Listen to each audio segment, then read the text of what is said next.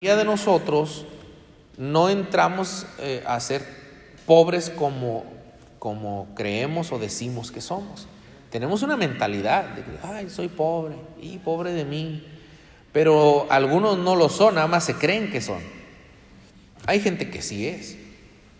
Mucha gente que sí es. Imagínate una, una persona, por ejemplo, mi esposa me dice que en la escuela tenemos, me da ejemplo de dos madres solas que pagan la educación privada de sus hijos y son puntuales en pagar. Dice, tenemos dos madres solas que son bien puntuales en pagar y cuando han tenido problemas de pago les hemos dado plazo y pagan. Y se están echando al, a pagar educación privada y la comida y, y todas las cosas de las necesidades y tienen a sus hijos en la escuela privada. ¿Cómo le hacen? ¿Se administra? Mi, mi suegra le hizo creer a mi esposa de niña que era rica. Ella cree que es rica, ya de grande, de repente piensa ella que es, ¿verdad? Sí. Pero yo, pues yo he ido a, vamos con mi suegra y conozco a mi suegra. Ella eh, tuvo que criar a sus hijas mucho tiempo sola y no es rica, ni tampoco tiene tanto. Pero ¿por qué le hizo creer que no les faltaba nada? Por la actitud por su esfuerzo, porque cubría las necesidades. Y hasta más que necesidades. Y ellas crecieron sintiendo que no les faltó nada de lo material. Obvio, se sabe, se entiende que hay otras carencias, ¿verdad? Pero eh, hay algunas personas que tenemos una mentalidad de pobres, pero no somos pobres. Y hay personas que tenemos mentalidad este, que, y hay personas, perdón, que sí tienen la carencia del ingreso y condiciones muy, muy, muy serias de pobreza que nos rodean. Personas que no les está yendo bien, que no les está alcanzando. Y aquí puede, en nuestra iglesia tenemos varios que se esfuerzan y no les alcanza. Hablamos de una ofrenda y se entristecen. Y dicen, hermano, pero si apenas la voy a sacar diciembre, me quedé sin trabajo. Y estoy buscando, no personas flojas, personas de verdad no tienen y, están pasándola mal por alguna enfermedad, por alguna situación. Yo quiero decirte a ti que si esa es tu situación, tú no tienes que sentirte mal por no dar, porque Dios sabe tu situación. Y tú estás aquí para buscar ayuda de Dios y Dios te la está ofreciendo y Dios no te la está vendiendo. Dios no te cobra por su bendición. Nada más te pide que te entregues tu corazón, es todo. Tú no tienes que darle dinero, tú dale tu corazón. Y tú dale tu corazón a Dios y Dios, el corazón contrito y humillado, Dios no lo desprecia. ¿Sí? El problema no está con estas personas, el problema está con los que tenemos más y no tenemos el corazón entregado a Dios. Porque es peligroso que el dinero se enseñoree de nosotros. Escriba tres ideas sobre cómo reducir sus gastos y tres sobre cómo aumentar sus ingresos. Tres ideas para reducir los gastos. Yo les sugería la semana pasada dejar de consumir Coca-Cola, jugos, bebidas azucaradas. Cancelar suscripciones de entretenimiento probablemente le ayudaría a tener un poquito más de dinero. Este, y hay otras ideas que usted pudiera generar, ¿verdad? Los gastos de diciembre, eh, la cena, no tienes que hacer una cena para 30 si ustedes son 10. No tienes que ah, comprar regalos tan caros. No tienes que a fuerzas comprarle a tus hijos un regalo que, que tú, algo que tú no tuviste y quieres que él tenga.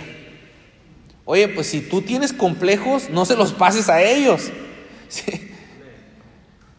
Si tú tienes complejos de carencia de algo, ¿para qué se los pasas? No los necesitan. Ahí los visten como adultos, pobres niños. todos esos niños ya los tienen vestidos como adultos. Yo le enseñaba en la escuela para padres que hay padres que llevan a sus hijos a cosas de cosmetología, de masajes, de uñas y de, y de que les hagan pedicure y manicure. Y una niña de 5 años en pedicure, manicure, masajes y masaje de pie. ¿Qué, la niña qué sabe? ¿Qué le... Ponla en la tierra a jugar y dale un cartón y verás que está feliz. Ah, pero la señora se siente y le toma la foto a su niña porque anda ahí en el, en el spa, la niña de 5 años. Hazme el favor, si la señora quiere eso y sueña con eso, ¿qué culpa tiene la niña? Ah, pero la señora está orgullosa de la niña. No, y ahorita esos negocios venden mucho. ¿Y cuánto te cobran? ¿Dos mil, tres mil pesos? Y según tú la niña está feliz. No, está feliz porque te ve a ti feliz. No sabe qué es eso. Tienen cinco años, tienen seis años, no saben. Pero les estamos pasando nuestros complejos. No, no me cree. ¿Cuántos ya les pasó comprarle un regalo y que jugaron con el cartón? A mí sí me pasó que compré regalos y, con el cartón y con botes, con piedras y ahí están y jugando con un bote, con la basura. ¿Alguien, ¿Alguien le ha pasado? Nomás a mí me ha pasado. Bueno, a mí sí me ha pasado. Al hermano también. Sí, allá la hermana también. Hermanos, es que los niños, los niños no son como nosotros. Ellos tienen su corazón limpio. ¿Sí? no, no se eh, sugestione. Tres ideas para aumentar mis ingresos. Vende algo que ya no utilices. Aprende un oficio que se complemente y no descuides a tus niños, repostería, corte de cabello, no sé. Este, reciclar, hermana, amén. Este, no sé, hay algunas ideas que te ayudan a generar. En el número uno de la lección número 5 dice el amor al dinero. Póngale la palabra el amor al dinero. Es muy fácil enamorarnos del dinero. Solamente pensar en todos los bienes materiales que nos podríamos comprar nos emociona. Usted cierra sus ojos y dice, ¿te imaginas el cuarto más grande? ¿Te imaginas con esa sala y con una tele así? ¿Y te lo imaginas con estos adornos. Hombre, ahí estás viendo en Pinterest todos los diseños de hogar. Ilusionas, pero junto conmigo nos ilusionamos. A ver, ilusionémonos juntos. Y que tú, al, al, al otro lado nos invitaron a casa y un hermano allá tiene su alberca grande en su casa. Dice, no, aquí cuando descanso me vengo y tiene una parte que tiene eh, jacuzzi, se llama, el, que tiene agua calientita. No, aquí nos venimos a relajar. Dice, aquí no cabrá una alberca. Yo vivo aquí enfrente. Y, uno ve esas cosas y, la verdad, hermano, pues en, en, el momento, pues no, no sentí nada de, al contrario, no, oh, qué suave, hermano, qué bendición y todo. Pero ya después uno dice, y que yo también lo pudiera tener un día y uno empieza a querer y querer. ¿Y qué nos pasa en los centros comerciales, en las tiendas? Tú vas por los pasillos viendo muchas cosas que no tienes y nuevas, porque a veces las compramos de segunda y se ven diferentes las nuevas que las de segunda. Y codiciamos, hermanos, nos emociona. El dinero no es el problema. Eclesiastés 19 que vimos, el dinero sirve para todo, pues con los recursos económicos Podemos levantar iglesias, apoyar la obra misionera, cubrir necesidades del hogar, salud, educación, vivienda. Con el dinero tú podrías hacer muchas cosas. El problema es el amor al dinero, que se manifiesta en los deseos de los hombres cuando quieren enriquecerse y en el corazón hay avaricia, codicia, materialismo, vanidad, etcétera. El problema entonces, hermanos, no es el dinero. El dinero no es el problema. ¿El problema qué es? Ayúdeme. El amor al dinero. El amor al dinero se representa por medio de la codicia.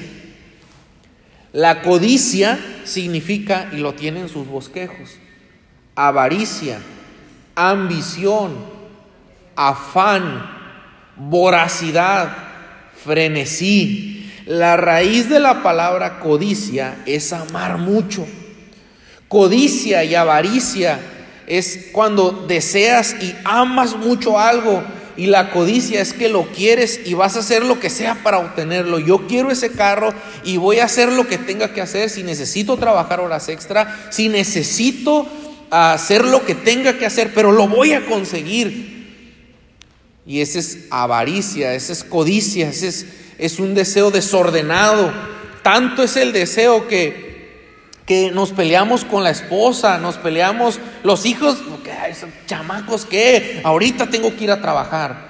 Y, ponemos al trabajo como un Dios y el obtener el dinero como lo más importante. Nuestros hijos pueden venir un día y decirnos, mamá, este, me duele, me duele el brazo. Espérate, ahorita estoy ocupado, ahorita estoy ocupada. Como, ¿qué estamos diciéndole al hijo? Estoy en lo importante, tú no eres tan importante. Y que guarde Dios que no sea algo grave y que por nuestro descuido se complique algo. Porque somos desordenados y lo único que nos importa, diciembre, vaya y échese una vuelta a la ciudad. ¿Cómo están las plazas? ¿Cómo están los centros comerciales? Hasta por el panecito del Costco se pelea la gente, hermano. Vas a los días de especiales y la gente a golpes se anda agarrando. A golpes, hermanos. Y uno le da risa a uno, ¿verdad, hermana? Nos da risa. ¡Qué vergüenza! Como si fueran niños. ¿Qué está pasando? Está pasando que vivimos en una sociedad materialista, avariciosa, llena de, codicia.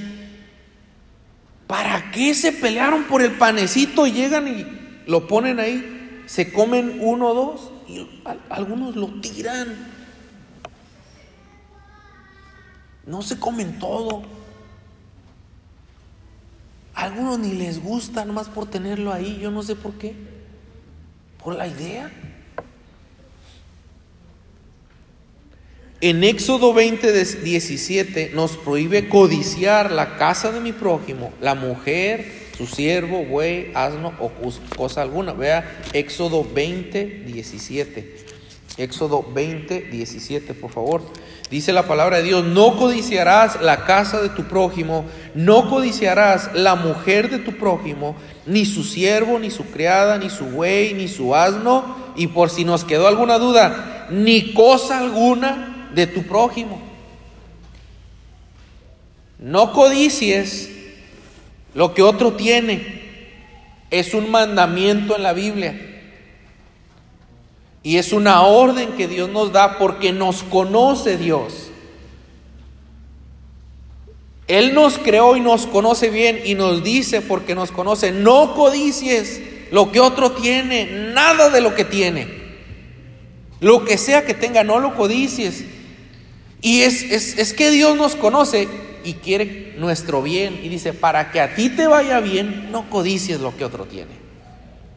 Para que a ti te vaya bien. Conténtate con lo que tienes. Ve al Salmo 39, 36. Número 2. ¿Cuáles son los peligros de amar el dinero? Póngale la palabra peligros. En el número 1 va el amor al dinero y en el número 2 la palabra peligros. Salmo 39, 36. Salmo 39, 36. Dice la palabra de Dios en el Salmo 39, 36. Perdón, es, es un error ahí, perdón. Eh, es, vaya conmigo al 49, 6. 49, 6. vamos a ir al siguiente punto. 49, 6. Dice, los que confían en sus bienes y de la y de la muchedumbre de sus riquezas se jactan, ninguno de ellos podrá en manera alguna redimir al hermano, ni dar a Dios su rescate, porque la redención de su vida es de gran precio y no se logrará jamás. Dice en Salmo 49, 6, los que confían en sus bienes y de las muchedumbre de sus riquezas se jactan, nadie puede dar a Dios su rescate, nadie puede redimir a su hermano. ¿Tú crees que puedes pagarle a Dios por tu salvación? ¿Cuánto vale? Los que confían en sus riquezas. Pregúntale a un millonario, a Elon Musk, uno de los hombres más de mayor riqueza en el mundo. Oye, cómprale a Dios tu salvación.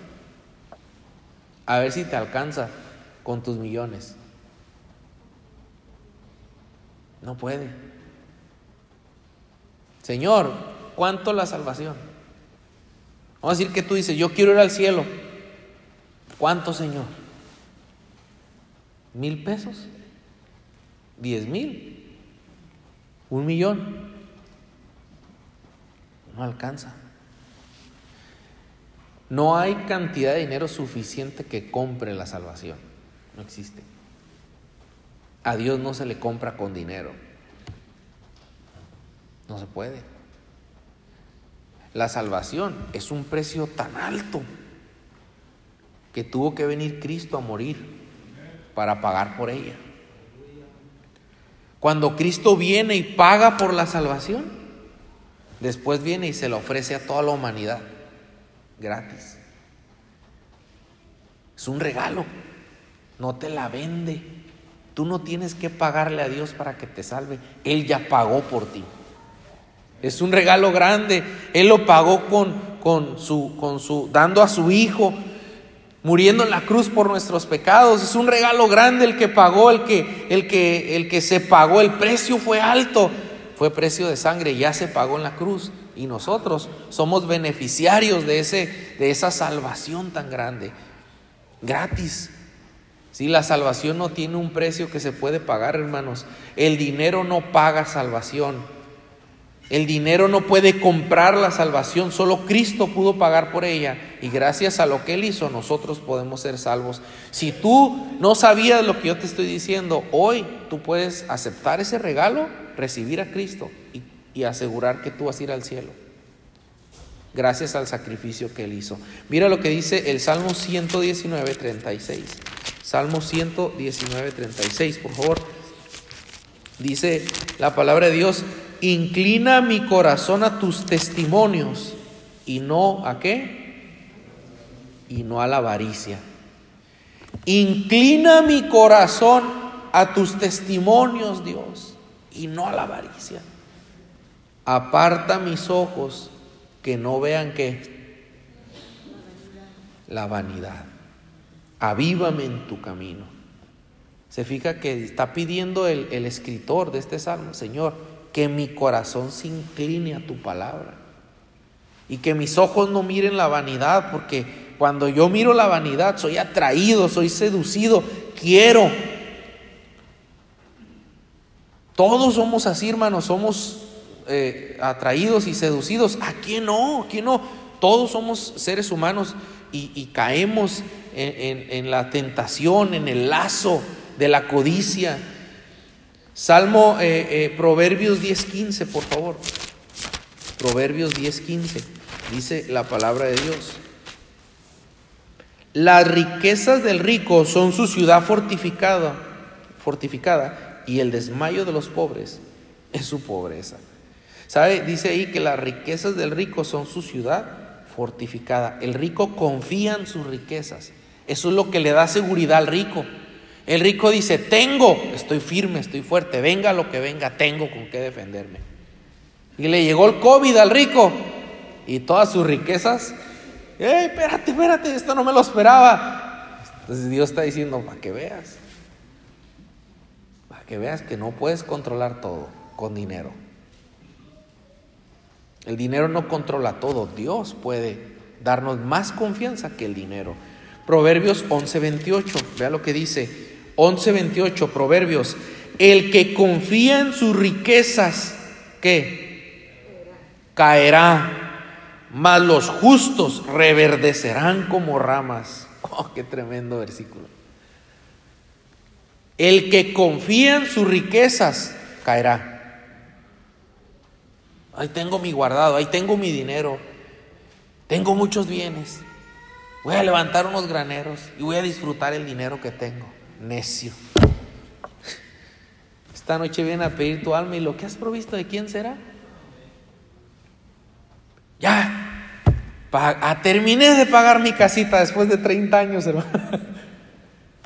a disfrutar la casa. Llega una enfermedad.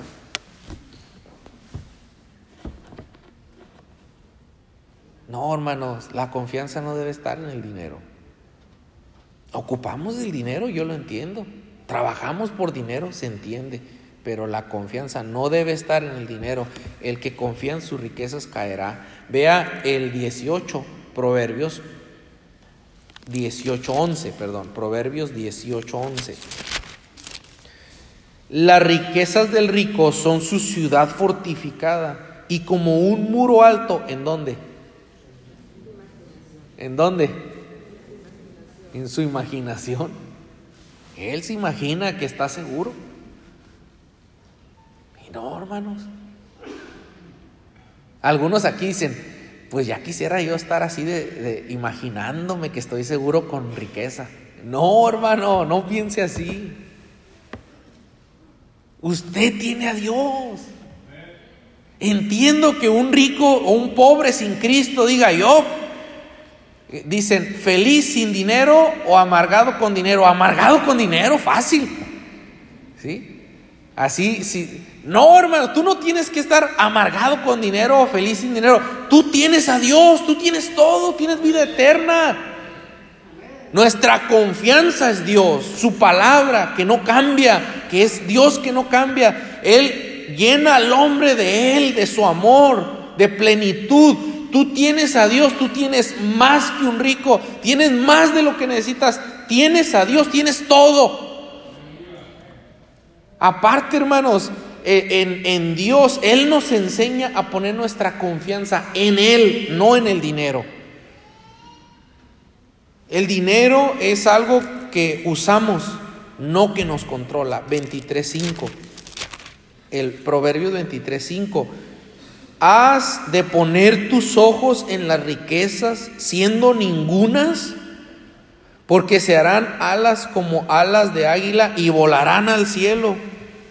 No comas pan con el ávaro, ni codicies sus manjares, porque cual es su pensamiento en su corazón, tal es él. Come y bebe, te dirá, mas su corazón no está contigo. ¿Has de poner tus ojos en la riqueza siendo ningunas? Proverbios 28, 22. Proverbios 28, 22. Se apresura a ser rico el avaro y no sabe que le ha de venir pobreza. ¡Oh, qué versículo tan tremendo! Marque ese versículo, Proverbios 28, 22. Se apresura a ser rico el avaro y no sabe que le ha de venir pobreza. Ahí va, va rápido, rápido, cómpralo, cómpralo. Todos esperados, ya. Tranquilo, Tranquilo. Es que tenemos que hacerlo hoy. Estos textos a mí me, me ponen así. Estaba eh, con mi esposa y ya, este año tengo que comprar una casa ya. Y estos textos, tranquilo, no estás confiando en mí, dice el Señor.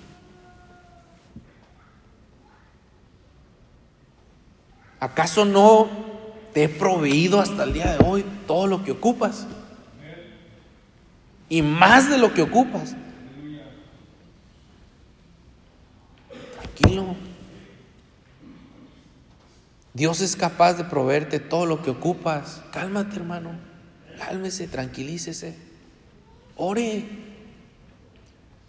Póngalo en manos de Dios. A lo mejor por eso Dios no le ha dado algo que usted está pidiendo, porque anda todo desesperado. No, póngalo en oración.